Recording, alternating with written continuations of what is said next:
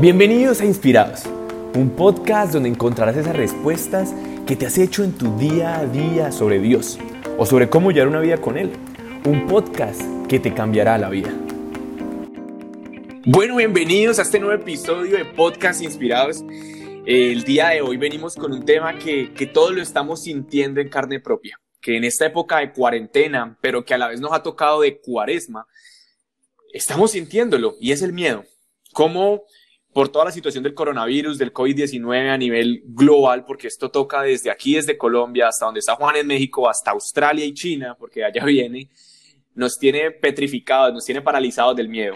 Juan, ¿cómo estás el día de hoy? Bien, la verdad estoy muy bien, gracias a Dios, y estoy muy motivado, la verdad, por este tema, porque básicamente lo que queremos hoy es transmitirles un mensaje de que no hay que tener miedo, y no solamente ante esta situación que estamos viviendo, la verdad, esta pandemia, sino en general en la vida de cada uno ante situaciones del trabajo, de la familia o cosas que nos pasan en el día a día que nos generan miedo y es, bueno, cómo vencer ese miedo que tenemos ante esas situaciones.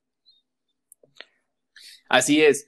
Entonces, para hablar de estos dos ámbitos, tanto el miedo que estamos sintiendo ahora como el miedo en general, yo quiero que lo empecemos definiendo. Eh, para vos, ¿qué es el miedo, Juan? Contame. Bueno, el miedo para mí es algo que te paraliza, la verdad, es algo que no te permite actuar en X o Y cosa que, estemos hablando y que la verdad se te mete dentro de la cabeza y que no te permite la verdad de alguna otra manera vivir, o sea, en, algunos casos, ya, o sea, que te permite que lo que hace es que haces que todo el tiempo tengas como algo que te detiene a actuar, ¿ya? Entonces, por ejemplo, te voy a poner un ejemplo y es el miedo que, que a veces nos da de hablar en público, ¿ya? ¿Y qué pasa? Eso nos detiene completamente a poder sacar nuestro potencial y mostrarle a la gente lo que a veces sabemos, ¿ya? Entonces siento que nos paraliza en los ámbitos en, la vida. Para mí eso sería el miedo. Sí, sí, sí, me parece perfecto. Eh, a mí también me gustaría definirlo, hace poquito lo leí como que es una sensación de angustia, ¿cierto? Sí. Como por un peligro o por algo mal, de maldad o de maligno que, que puede estar acechando. Sin embargo, también cabe aclarar de que hay dos tipos de miedos principales y que uno es algo real que puede pasar y otra cosa es completamente imaginario, que por cierto es la mayoría de ellos. Como el que decías ahorita, el miedo a hablar en público, eso es un miedo imaginario, porque digamos es algo que va a pasar en el futuro que todavía no está sucediendo. Eh, con base a esto, también así digamos que identificándolos, yo quiero hacer como una ruta de trabajo, Juan, de, de cómo queremos llevar el tema al día de hoy y a la vez cómo deberíamos nosotros tocar esta parte de los miedos. Ok. Y es, ¿qué es lo primero? Y es, ¿de dónde proviene? ¿Cierto? O sea, ¿de dónde proviene ese miedo? ¿Por qué tenemos ese miedo? ¿Cuál es la raíz del miedo? En este caso, digamos, del coronavirus es, pues es, es muy obvio y es todo el hecho de no solo la parálisis económica que estamos viviendo, sino también toda la parte de nuestra salud, nuestros familiares, las personas que viven cerca, cómo se pueden contagiar y les puede afectar mucho a nivel de salud. Después de, encontrar, digamos que la raíz, lo que sigue es controlarlo. ¿Sí me entiendes qué es controlarlo? No, ¿cómo así controlarlo? Es decir, ya sabemos qué es, ahora es bueno. ¿Qué hago con eso que tengo? En este caso, digamos, del coronavirus, para seguir dando el mismo ejemplo, es, bueno, ya sé que que si salgo me puedo contagiar, entonces ¿cómo lo controlo? Bueno, pues no salgo, que es la invitación que también queremos hacer en este podcast y es a que la gente se quede en las casas, que acate las normas, que siga las instrucciones de las pues, de la respectivo país y se quede en casa cuidándose. Eh, y finalmente, después de controlarlo, el siguiente paso para vencer el miedo, que es el tema de hoy, es cómo afrontarlo. Y es ya teniéndolo controlado, bueno, pues cómo lo afronto. Entonces, más o menos esos van a ser los tres puntos que vamos a tocar el día de hoy. Y, Andrés, pero ¿no, ¿no consideras que primero debo afrontar el miedo y luego ya llegar a poder controlarlo? Eh, no, ¿sabes por qué? Porque, por ejemplo, el hecho de, de hablar en público. Sí. Si, si sabemos que nos da miedo hablar en público, el hecho de controlarlo es, bueno, pues cuando me toque, porque sí o sí de todas maneras me va a tocar así tenga miedo, pues lo hago de una forma que no me dé tanto miedo. ¿Ya? Es como diciendo, es como cuando uno se va a meter al, a, este ejemplo sirve, eh, es como cuando uno se va a meter a la ducha y el agua está muy fría y uno prefiere bañarse con agua caliente, pero no hay calentador en la casa. Entonces uno lo que hace es como que primero mete un piecito, luego una manito y poco a poco hasta que ya, ya no siente todo el frío, ¿correcto? Ya, pero por eso, y ahí no estarías afrontando ese miedo, o sea, lo que hace es lo afronto Sí. y bueno, voy a intentar meterlo y ya lo empiezo a controlar y bueno, poquito a poquito empiezo a controlar ese miedo. Yo diría que, que afrontarlo es como, con, como controlarlo poquito a poquito. Ok. pero sí más o menos va por esa línea. Bueno, el caso es que después de esto, eh, y quiero empezar hablando de la parte de dónde proviene, y es que como lo decías al inicio, la mayoría son, o sea, son como cosas que van a pasar en el futuro, cosas que no sabemos, vienen como de la imaginación, son preocupaciones. Sí. Entonces, como una preocupación más miedo, uno lo que está haciendo es preocuparse. ¿Sí me entendés? Sí. O sea, uno se está ocupando antes de tiempo. Eh, un caso muy particular es el trabajo, el estudio. Ah, no sé qué voy a estudiar y tengo miedo. No sé si voy a conseguir trabajo y tengo miedo. Y son miedos que tenemos por ocupaciones del futuro que todavía no han llegado. Y que racionalmente si las pensamos, al igual que el miedo a la muerte, pues no es que tengan mucho sentido, porque al fin y al cabo es en el futuro. ¿Y por qué tenemos que estar pensando eso desde ya? Es como, ay, no sé cómo, tengo miedo porque no sé cómo asustar a mis hijos y ni siquiera tienen novia, parce. entonces, entonces, es como ver y ponerle un poquito también de la parte racional de que hay muchos miedos que son basados en cosas del futuro que no están nada cerca. Y que inclusive diría yo que es, hay muy poca prob- probabilidad de que ocurran. Exacto. Ya. Exacto. Por ejemplo, ¿a vos, a vos qué te da miedo? Pues mira, como particularmente así, yo pienso que es a veces a que los proyectos que voy a hacer, sobre todo en el trabajo, no me salgan bien. Hace poco me pidieron unos teasers que son como un, como una presentación que tenía que hacer para unos fondos de inversión y eran todos en inglés. Y la verdad es que me dio mucho miedo. Dije, no, y cuando vaya a presentarlos y si los presento y no me sale bien y si cómo voy a hacer y, y eh, la verdad sí me llené de mucho miedo, me estresé, cogí un dolor de cabeza increíble. Y la verdad fue pensar, o sea, como que bobo en serio todo esto que estoy haciendo. Lo que tengo que hacer es empezar a, a afrontarlo de alguna otra manera y lo que hice fue, vamos a empezar a escribirlo, empecemos a escribirlo, empecemos a estructurarlo. Y es al día de hoy de que ya terminé todos los teasers y ya el miedo, la verdad, de alguna otra manera se fue diluyendo. Y ahí pienso que ante el miedo, lo que decía Andrés ahora es, lo primero que tienes que hacer es empezar a afrontarlo y controlarlo, ya empezar a, bueno, este miedo existe por esta, esta y esta razón, ¿cómo voy a atacar ese miedo ya? Y para empezarlo a atacar, y el primer consejo que queremos darles es, empieza a hacer algo, o sea, te da miedo, por ejemplo, lo del coronavirus y demás, lo que tienes que empezar a hacer es, empieza a cuidarte, empieza a lavarte las manos, empieza a acatar como todas las, las instrucciones que están haciendo, ¿ya? O sea, empieza a hacer lo que a ti te corresponde para controlar y poder atacar ese miedo. Exacto. Eh, Juan, y bueno, ya que hablaste del miedo y que dijiste más o menos cómo lo enfrentaste o cómo lo afrontaste, también cómo lo evitarías. ¿Cómo evitaría Otro el miedo? caso. Sí, digamos, otro caso, otro, otro miedo que tengas que no sea ese que me contaste de los trabajos. ¿Cómo evitaría el miedo? Eh, no sé, es que no te entiendo la pregunta. Por ejemplo, ¿te da miedo algún animal? No, No, ninguno. no, ninguno. No, entonces no cuenta. ¿Qué, qué te da miedo? No sé, eh, tu novia, perdón, tu mamá, mentiras. Eh, ¿Qué más te da miedo? No sé, contá algo. Eh, es que la verdad es que casi no tengo miedos. Ah, bien, bueno, entonces, eh, eh, el hombre sin miedos, pues. Más o menos. La verdad es que siento que tengo demasiada fe en Dios. O sea, como que el miedo a la muerte, cosas así. La verdad digo, nada, pues me voy a encontrar con Dios. Miedo a que de pronto un familiar se enferme o algo así. Bueno, eso sí me da miedo. Pero al mismo tiempo digo, nada, pues Dios se encarga. O sea, Dios me va a ayudar. ¿ya? O sea, ahí, no sé, como que le dejo mucho trabajo a Dios. Deposito todos mis miedos. Es como que, ah, este miedo, pues Dios, aquí tienes trabajo. Mira, ayúdame con este miedo. ¿Ya? Eh, pero pues. Yo, yo creo que, que iba con la tercera pregunta que te iba a hacer y la tercera pregunta era que cómo Dios influye.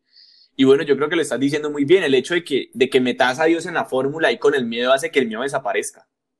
Sí, sí, o sea, yo pienso que ante todo nuestro, o sea, es natural que tengamos miedos y la verdad sí los tengo, la verdad, sí, tengo miedos, solo que de pronto en este momento presente, la verdad es que siento que no hay ningún miedo, la verdad, que me, que me esté matando la cabeza, pero pienso que una vez llegan los miedos es decirle a Dios, bueno, Dios, necesito que me ayudes con este miedo, ya, o sea, pienso que es como ya lo habíamos hablado en otros podcasts, y es, haz tu parte, o sea, haz lo que te toca hacer, tú empiezas a afrontarlo y además de eso, pídele a Dios que te ayude pues a controlar ese miedo. ¿Ya? Pero como decía Andrés, hay una cosa ahí, ahí muy importante y es que pienso que la mayoría de los grandes miedos son cosas que no han pasado, sino que pensamos que van a pasar, ¿ya? Que alguien se va a enfermar, que alguien nos va a terminar, que el trabajo no va a llegar, que me van a echar del trabajo, que la mercancía que estoy pidiendo no me va a llegar en el trabajo, no sé, ¿ya? Pero son cosas que no han pasado, ¿cierto? Y lo que te toca hacer ahorita para vencer ese miedo es, listo, voy a empezar a, programar las compras que tengo que hacer, voy a empezar a, a estudiar, voy a empezar a, a, cuidarme en la salud, a hacer ejercicio, como a cosas en el día a día pero son cosas que no han pasado, ¿ya? Y como decía Andrés, es, es preocuparse. Y ahí pienso que una cosa para evitar ese miedo es, piensa, en qué es lo peor que puede pasar, ¿ya? Lo peor que podría pasar es, ah, no, que me, en el caso, por ejemplo, ahorita del coronavirus es, no, pues que yo me enferme, ¿ya? Sí. Y entonces ya, una vez eso es decir, listo. Y si te enfermas, ¿qué es lo peor que puede pasar? Esto, y si me enfermo, ¿qué es lo peor que puede pasar, ¿ya? Y, y eso te ayuda a ver, bueno, este es el peor escenario que podría pasar y seguramente no va a pasar y es bueno, tengo que estar, o sea, tengo que acatar las cosas que puedo hacer en este momento, pues ya, o sea, eso todavía no ha pasado, es ahorita entonces protege. Sí, por eso también, digamos, yo te quería hablar de, de esa parte de cómo Dios influye, que un caso muy particular es el de, el de Jeremías. Sí. Eh, yo tenía una charla hace un año exactamente en otra ciudad y tenía que, yo, pues yo he hablado varias veces en público, ¿cierto? Pero nunca había hablado de mi emprendimiento en público. He hablado de finanzas, he hablado de Dios, más nunca había hablado de una empresa como tal. Y te cuento que ese día estaba paralizado del miedo. Creo que es el día que más miedo he sentido para hablar en público. Y era porque tenía que pararme a hablar enfrente como de 200 personas, pero además de eso estábamos siendo televisados y créeme que estaba muerto del miedo. Y cuando me paré de la cama, me acuerdo que me llegó una palabra a la cabeza y fue la palabra de Jeremías. Sí. Jeremías, Dios lo llama y le dice lo siguiente.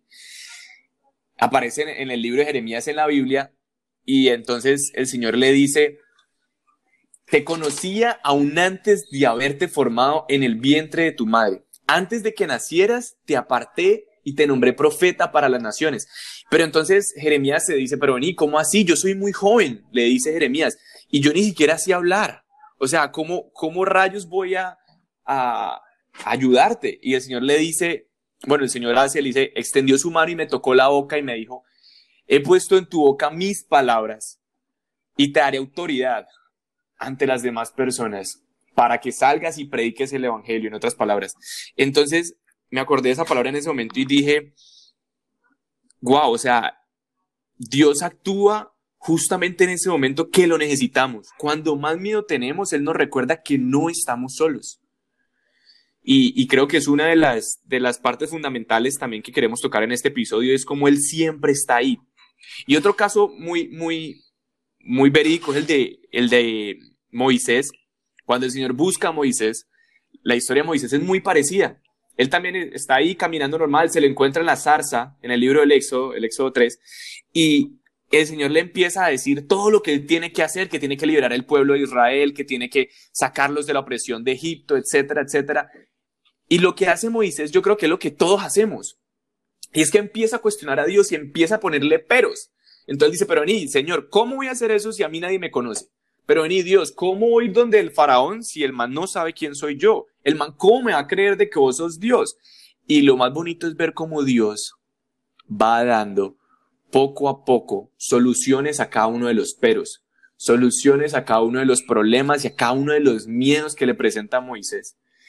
Entonces, creo que también es un mensaje que, que les quiero dejar el día de hoy con el tema del coronavirus y es, pueden haber mil problemas, pueden haber, haber mil peros, pueden haber, haber mil miedos que estemos sintiendo por la parte económica, por la parte de la salud, pero hoy Dios te dice que, que no tengas miedo, que a cada pero, que a cada miedo que haya, Él está ahí y que Él va a estar ahí en cada circunstancia, en cada momento en el cual en verdad te sientas afligido y sientas que no puedes más.